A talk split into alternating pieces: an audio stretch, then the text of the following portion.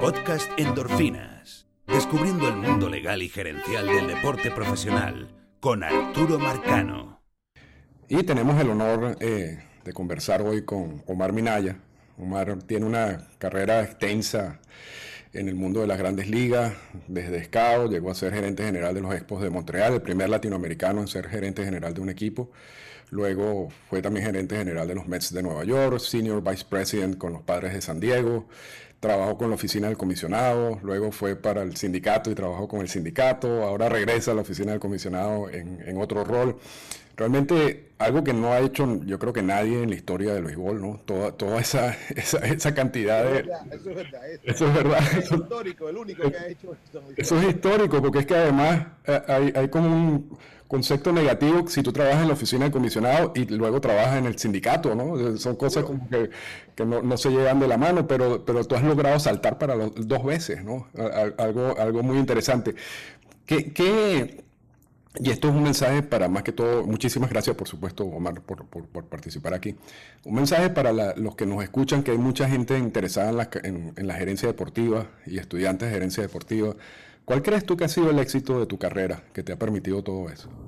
Bueno, eh, gracias por un placer estar aquí contigo. Entonces, eh, no solamente, eh, ¿sabes? Un, gran placer, un gran honor. Eh, para mí el éxito ha sido más, creo que es, primero de todo es, he sido um, bendecido por estar, aprender de, no solamente de béisbol, sino aprender de cómo llevarse con la gente tener una, una, una, mente abierta, eh, ser una persona de oír, a otros. Eh, eh, pero es, es, yo he estado bien bendecido por la persona con quien me he reunido, la persona con quien he aprendido. Um, entonces, ese aprendimiento de hacer, estar abierto. Pero también creo que es una cosa, ¿cómo te puedo decir? Creciéndome en Nueva York, en Queens, una, un borough, como le dicen aquí, una sección muy diversa, con muchas diferentes opiniones, con diferentes personas, con diferentes comidas, diferentes eh, religiones. Entonces yo creo que siempre he, he, estado bendecido por no solamente mis padres y, y, mi familia, para tener una mente abierta, a tener siempre oír el otro lado de la persona y tratar de eh, aprender de otros y también si cuando esté en una posición eh, eh, de hacer las cosas con una mente abierta. Por eso creo que teniendo una, un pensamiento abierto, eh, parte creciéndome en Queens, eh, que un boro de, los, de mucha diversity, diversidad, eso creo que ha sido para mí una base. También aprendí, tuve tiempo temprano en mis carreras, jugué en Europa y eso también me trajo otra mentalidad, cómo se ve el europeo, cómo ve las cosas creo que es la, eh, eh, estar abierto y mezclándome con diferentes ideas, personas, religiones, de todas clases, y, ser, y estar abierto para oír a otras personas. Muy, interesante, Omar. Y, para alguien que está empezando hoy en día en una organización de grandes ligas, en cualquier rol, ya, sea de scout, ya sea un rol de, en alguna academia que pueden tener en República Dominicana o ya pasando a una organización en Estados Unidos, ¿qué le recomienda hacer para, para, que, para que tengan un, buen futuro en, en, una carrera que es muy difícil, ¿no? Sí, eh, bueno, para mí la eh, cosa comienza primero con... Eh, uno tiene que ser, tú vas a oír siempre que hay que trabajar duro, eso es seguro, tiene que trabajar bien, tiene que hacer cosas, pero tú lo que una persona tiene que tener, ¿sabes? Vivir unos valores, tienes que venir, vivir unos valores, no solamente valores que seguro te han enseñado, pero vivirlo. Entonces, parte, porque sí tiene que ser, especialmente como nosotros, especialmente si vamos a hacer en los Estados Unidos o donde sea, eh, la persona quiere ver una consistencia de tus valores, que tú consistente con tus valores, que pueden tener tu confianza en ti. Sí que tú trabajas duro, trabajas bien, pero si tú trabajas duro y la persona, el quien sea que tú estás trabajando o para quien tú trabajas o para o quien trabaja para ti, eh, tiene eh, confianza, que tiene en lo que nosotros decimos en Estados Unidos, trust, una persona que you can be trusted para ser consistente en algunos valores que son humanos, unos, valores naturales. Eh, eso para mí comienza ahí. ¿Me entiendes? porque sí puede ser otra cosa. Hay que trabajar duro, hay que trabajar duro, seguro que sí. Hay que hacer abierto de ideas, oír otras cosas, cambiar a veces, no, no, no ser, este, porque crees una cosa, tiene que ser abierto en, en. Y si va a estar en béisbol, el béisbol, el béisbol, el béisbol está cambiando, está cambiando mucho, cambiando mucho como los, sea cómo se ven los peloteros, pero si no es solamente de pelotero, sino es que tú tengas tu idea, tú que eh, no tenga miedo, eh, usa tu tu creatividad y úsala, y no tenga miedo, y no tenga miedo de hacer errores, pero también oye bien, te digo también a los, a, los que comienzan, oye más que lo que tú haces, todo tiene su tiempo, pero oye, aprende y siempre eh, quédate en, ser consistente en las cosas que, que son valores humanos que enseñaron tus padres. Y eso, esa, esa mezcla de valores, trabajar duro, te va a llevar, te va a llevar lejos a donde tú quieras Excelente, Omar. Vamos ahora al tema, el tema que, nos interesa a todos, que es el tema del draft internacional. Eh, ya estamos cercanos a la fecha, ya se están empezando de nuevo las conversaciones para ver si, si a partir del bueno, en el próximo convenio laboral que ya está firmado, que ya está acordado en, términos generales, se incorpora la figura del draft internacional. ¿Por qué crees, Omar, que, que es importante en este momento de la historia del béisbol latinoamericano tener un draft internacional? Bueno, creo que es importante porque te voy a decir primero, eh, te, estoy hablando como una persona, como te dije antes, hay que tener siempre abiertas diferentes eh, eh, opiniones yo siempre he sido una persona que estaba contra el draft. He estado por contra el draft en muchos sentidos porque pensaba primero trabajando para un equipo, me sentía que por qué, por qué debe ser yo limitado. Creo que mis habilidades eh, y la libertad de a que buscar a quien yo quiera, si trabajo más duro que el otro y tengo más, tengo experiencia o tengo alrededor de gente mía, tú me entiendes, esto por, muchos años, por toda mi vida he estado siempre complicado. Eh, Segundo, lo era cuando era contra el draft, cuando estaba con eh, los equipos y también cuando estaba con la asociación, porque también pensaba la misma cosa que la libertad y por qué, por qué limitar no solamente a, eh, a las personas, sino a eh, la cantidad de dinero que, se, que puede persona ganar. Ahora, del, el último acuerdo, te digo, fue casi cuando ahora mismo hay lo que hay un cap financieramente. Entonces, no es que el sistema es el sistema, ¿tú me entiendes? Pero lo que yo he visto en este, y he estado aquí como scout más de 30, de casi cerca de 40 años como scout, y comencé cuando, ¿sabe? Eh, ¿sabe? En, los años en 80. Pero lo que yo veo ahora en el, sistema de, de, de, de peloteros eh, eh, no está bien. No está bien. Te voy decir, lo que yo veo es del peso mundial es como, como los equipos tienen ya una, un cap limitado entonces lo que se está firmando ahora, lo que se están concentrando, te digo es, no, es que los, lo que se está buscando ahora son muchachos de 11, 12, 13 años. Y yo ver muchachos de 11, 12, 13 años de diferentes países en una academia, dejando la escuela, eh, muchachos de Venezuela, muchachos de otros países, de la República Dominicana o como sea, eh, no veo, eso, para mí no es bien. Eso para mí no está bien, ¿tú me entiendes? Entonces, si no está bien, ¿ok? Es ¿por qué no está bien? ¿Tú me entiendes? ¿Por qué? Bueno, porque el sistema forza a todos, con un sistema competitivo, competitivo forza al scout, forza al, entrenador, forza a, a, todo eh, el padre, el niño, para buscar su firma a esa edad, porque eso. Entonces, eso para mí tiene que cambiar. Y de la manera que cambia es por el draft. Para mí, es por el draft. Pero vamos a ver otra cosa la propuesta que se está haciendo ahora para un draft, hay cosas que son muy importantes para mí en, este mundo de latinoamericano, en este mundo de, reclutamiento, que está haciendo muy bien, porque miren los, los, grandes estrellas que está trayendo. Lo está trayendo los Acuña, está trayendo los Tatis, está trayendo los Guerreros. Entonces, un sistema que dice, están saliendo muchos peloteros. ¿Por qué? Pero, ¿qué pasa? Es que también, para mí, este sistema, ahora, como está, tiene que cambiar y qué podemos hacerlo para mejorarlo. Entonces, la propuesta que se está haciendo, no, el número de cantidad de peloteros no cambia. Y eso es muy importante. Eh, que, la propuesta que se está haciendo es una de 600 peloteros, al, por lo menos 600 peloteros. Puede ser más. Ahora mismo se están firmando 800 a 900 peloteros al año. Esto no va a cambiar y para mí la oportunidad es muy importante, muy importante en el grupo de cantidad. Segundo, ok, entonces la edad no cambia. Eso quiere decir que el muchacho, la propuesta que se hace es a los 17, 16, 17 años el muchacho puede firmar. Eso para mí es muy importante. No quiero que los muchachos entren muy tarde a la cosa. El dinero va a ser más. Y te pongo el dinero casi tercero, porque está el dinero.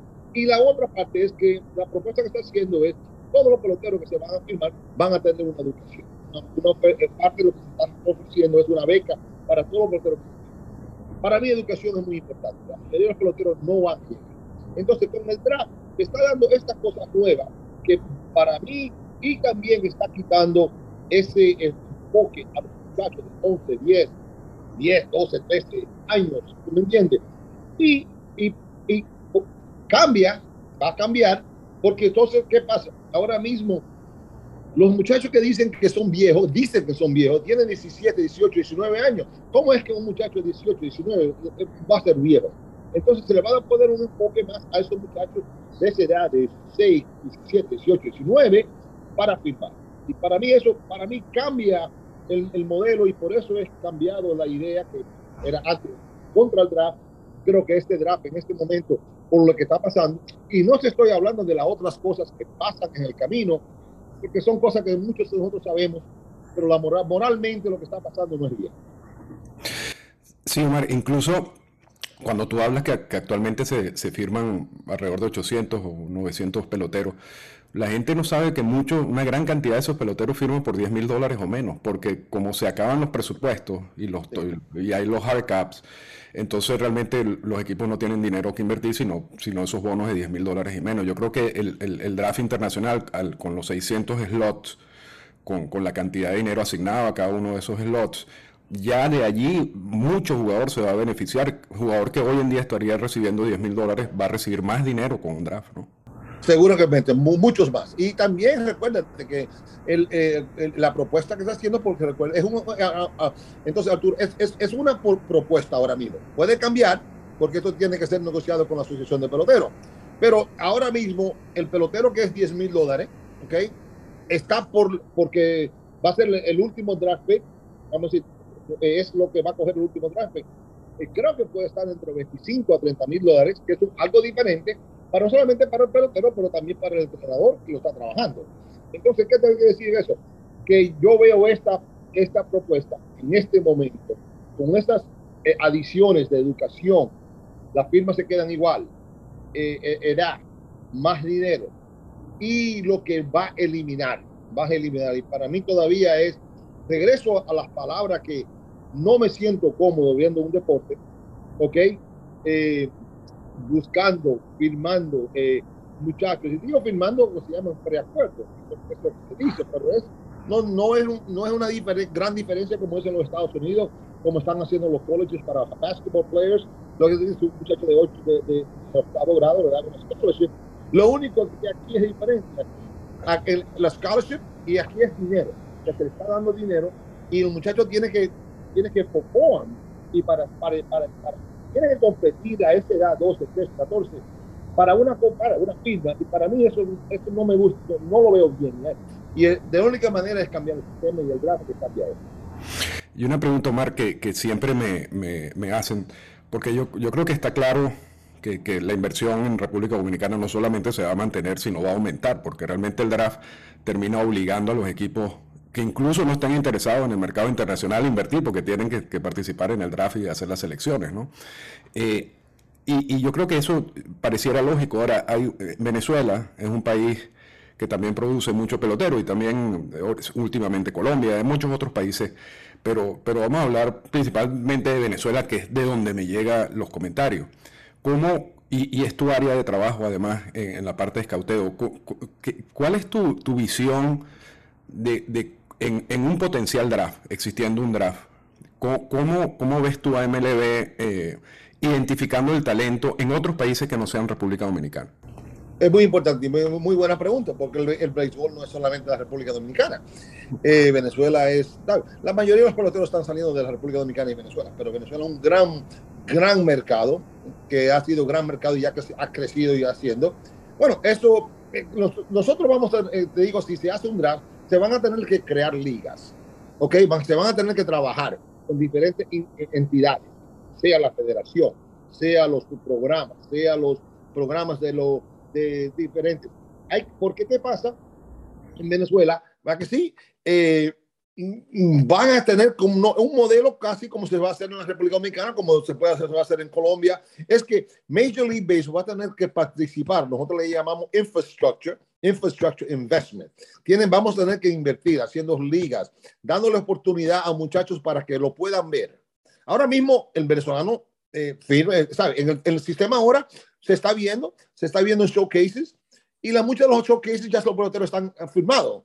Esto le va a dar otra oportunidad, le puede dar un aire nuevo a un muchacho venezolano que tenga, ¿cómo es un muchacho venezolano que dicen en 16, 17, 18 años está muy viejo? Esto no es imposible. Pero si se creamos las ligas, ¿ok? Que tenemos que invertir en estas ligas, tenemos, vamos a tener que trabajar con diferentes entidades, Colombia, eh, venezolana, colombiana, panameña, como sea, ¿ok? Para crear verdadero, lo quote unquote, showcase, que los peloteros no están filmados, los peloteros los pueden ver y los scouts pueden ver y no es ese compadreo que hay ahora mismo entre un programa y un scout.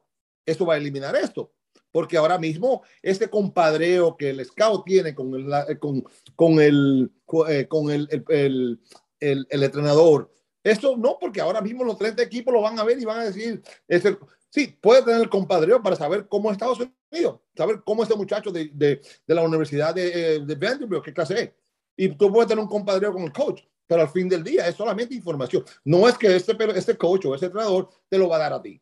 Ahora mismo el muchacho se está vendiendo por el compadreo del scout y el entrenador. Esto va a cambiar eso si hacemos las ligas, vamos a invertir allá en ligas, invertir, pero también otra cosa que es importante, como en Venezuela, invertir en educación antes que el pelotero entre.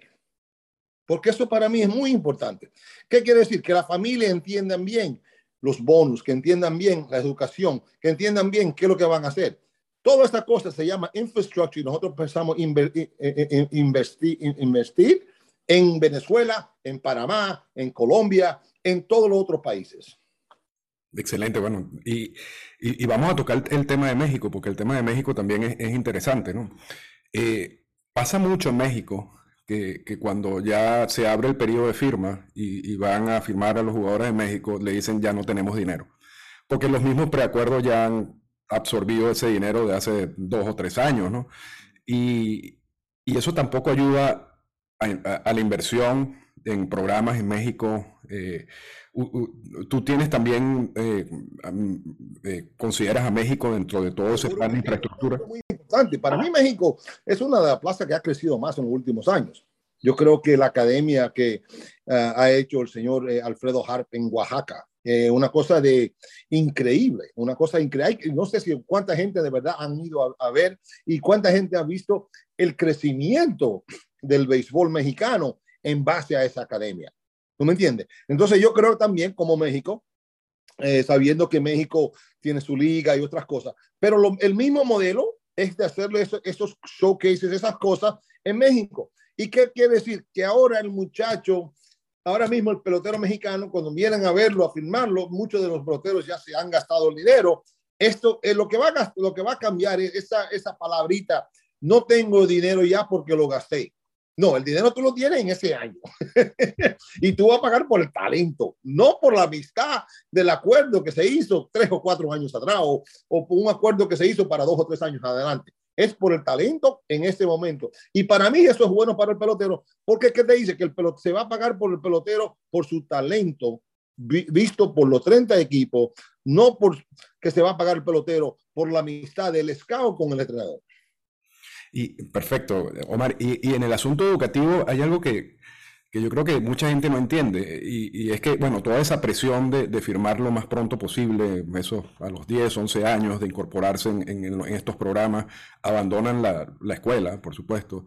Y, muchos de ellos ni saben ni leer ni escribir. y no entienden que van a un mundo cada vez más complejo una vez firmados, porque no solamente todos estos análisis estadísticos, sino esas reuniones que hacen con los mismos jugadores, es difícil para un latinoamericano que no tenga una base educativa poder participar en esas reuniones y poder absorber todo lo que le están tratando de decir.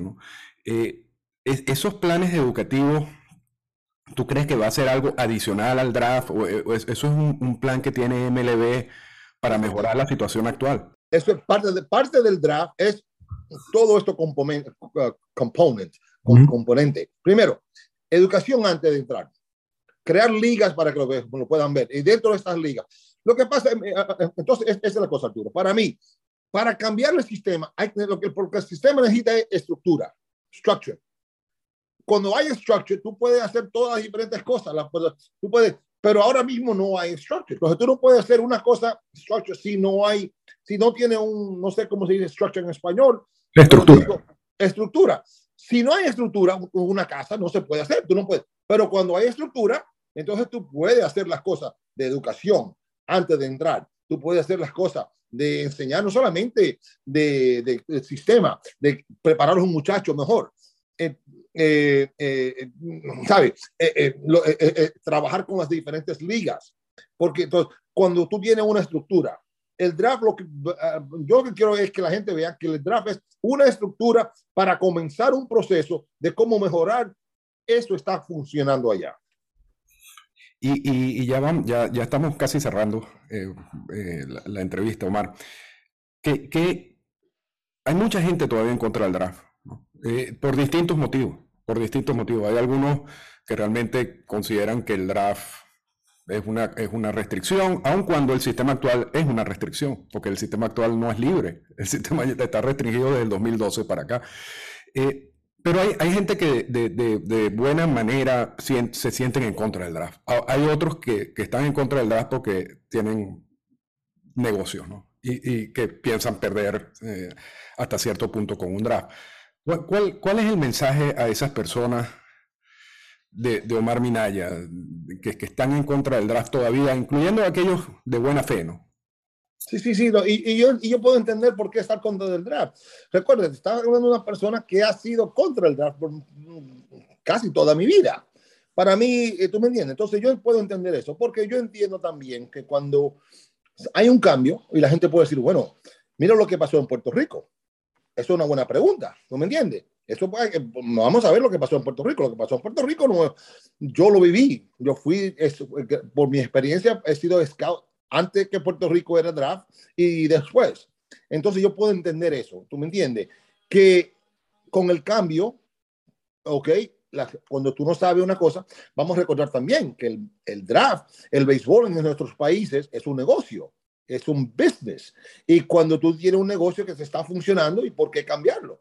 Entonces, todas esas preguntas son buenas y sentimientos que son de pensar bien. Lo que yo le digo es que mm, lo que no deben tener miedo es que el béisbol, la cantidad de dinero en el mercado va a seguir más grande. La cantidad de firmas van a ser igual o más. ¿Ok? Entonces, eso que, por eso digo yo oportunidad. ¿Ok? Eh, lo que va a cambiar es si, si, si tú tienes, puedo entender si tú tienes, bueno, yo tengo un programa, tengo unas grandes relaciones con tres o cuatro equipos y esos muchachos, esos muchachos que tengo ahí, ya yo tengo una, un, sistema, ¿tú me entiendes? O como scout, porque hay muchos scouts que están contra el draft, dicen, bueno, yo tengo este, eh, ¿sabes? este grupo de, de, de entrenadores tienen todos los mejores muchachos y sí, pero yo creo que lo que digo es esto, si uno está en el negocio de béisbol y hace las cosas bien, ¿ok? Y hay más dinero y hay oportunidad, no te va a cambiar tu negocio. No te va a cambiar. Segundo, que tú vas a tener que trabajar diferente.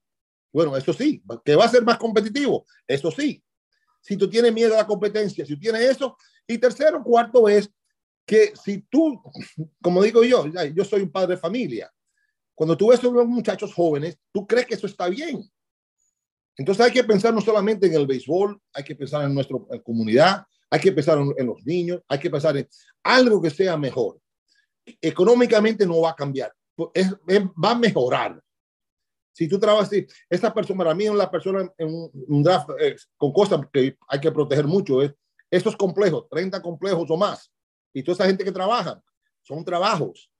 Eh, no solamente los, los, entrenadores, las personas que cocinan, las personas que limpian, las personas que arreglan el estadio. son, es, es, son los, los, los, trainers que tienen en Venezuela, vamos a decir, en diferentes comunidades. Estos son base de trabajo para muchos. Esto no, no va a cambiar. Entonces, no le tenga miedo a eso y entiende que va a cambiar algunas cosas, pero el cambio no va a ser monetario, va a ser hasta, va a ser mejor y va a tener estructura y si tú tienes habilidades, tú, eh, todo el mundo va a estar bien si tiene habilidades. Ahora, el que no quiere trabajar, el que se va, no, que tengo mi, mi, compadre, entonces yo tengo los peloteros, bueno, si, eh, si ese es tu sistema, esto no va a ser bueno para ti. Te lo voy a decir, no va a ser bueno para ti. Ese grupito que está ahí de mi compadre, de fulano, ese grupito, no va, esto no va a ser bueno para ti, porque tú vas a tener que competir. y, ya para cerrar, Omar, tradicionalmente cuando, cuando se habla de los, de los planes y los proyectos con Latinoamérica, en este caso estamos hablando del draft, a veces se hacen comités para analizar estas situaciones, pero mucha gente de ese comité no son muy experta en Latinoamérica, ¿no? Es, ha sido lamentable eso históricamente, ¿no? ¿Cómo, garantizamos que una vez se implemente un draft sí va a haber gente que conozca el mercado latinoamericano? Por supuesto, tú eres un, un ejemplo de eso, pero, pero ¿quiénes te van a acompañar eh, eh, en, esa labor, que es una, una labor bastante fuerte, ¿no? Sí, yo creo que eso es muy importante. Y yo, como te dije, me preguntaste por qué eh, Omar ha llegado donde ha llegado, porque creo, vamos a decir en este momento, es que hay que oír voces. No solamente las voces que tú quieres oír, sino también las voces que tú no quieres oír. Entonces es importante tener para mí en diferentes comités personas que sepan del, del, del, del mercado, eh, te digo a niveles de scout, a niveles de entrenadores, a niveles de periodistas, a niveles de todas esas cosas. Para mí, mi recomendación es crear comités, oír, workshop, group shop, para oír y que todo el mundo tenga participación, incluyendo la asociación de peloteros, para que todos trabajemos juntos para hacer esto, porque lo que queremos es hacer las cosas bien para los peloteros. Yo creo mucho en, el muchacho joven, dar la oportunidad al muchacho joven. Para mí eso es muy importante y tenemos que ser, oír, y tener eh, una, mente abierta y una mente y un grupo participante de oír. Que se haga, que vamos a cuidado con el no, pero las mejores decisiones se hacen cuando se oyen todos. Excelente, Omar. Bueno, muchísimas gracias, Omar, por, por, por la participación y bueno, muchísima suerte en todo ese proceso, en esas negociaciones y, y bueno, una vez que se negocie el draft internacional, si ese es el caso, te invitamos y volvemos a conversar acerca de los próximos pasos. Muchas gracias, Arturo. Un gran placer eh, estar contigo. Eh, para mí, una persona que he seguido por muchos, una persona que sirve, que te, enseña mucho, no solamente inteligencia, sino eh, muchas habilidades, pero te agradezco y si hacemos un draft, cuenta que tú, eres, tú, eres, una persona que vamos a llamar y, decir qué tú piensas de esto. Muchísimas gracias. Un honor. Un honor. Muchas gracias, Omar. Esta fue una presentación del podcast Endorfinas. Para comunicarse con nosotros, escríbanos a las siguientes cuentas en Twitter. Arroba Arturo Marcano y arroba Endorfinas Radio.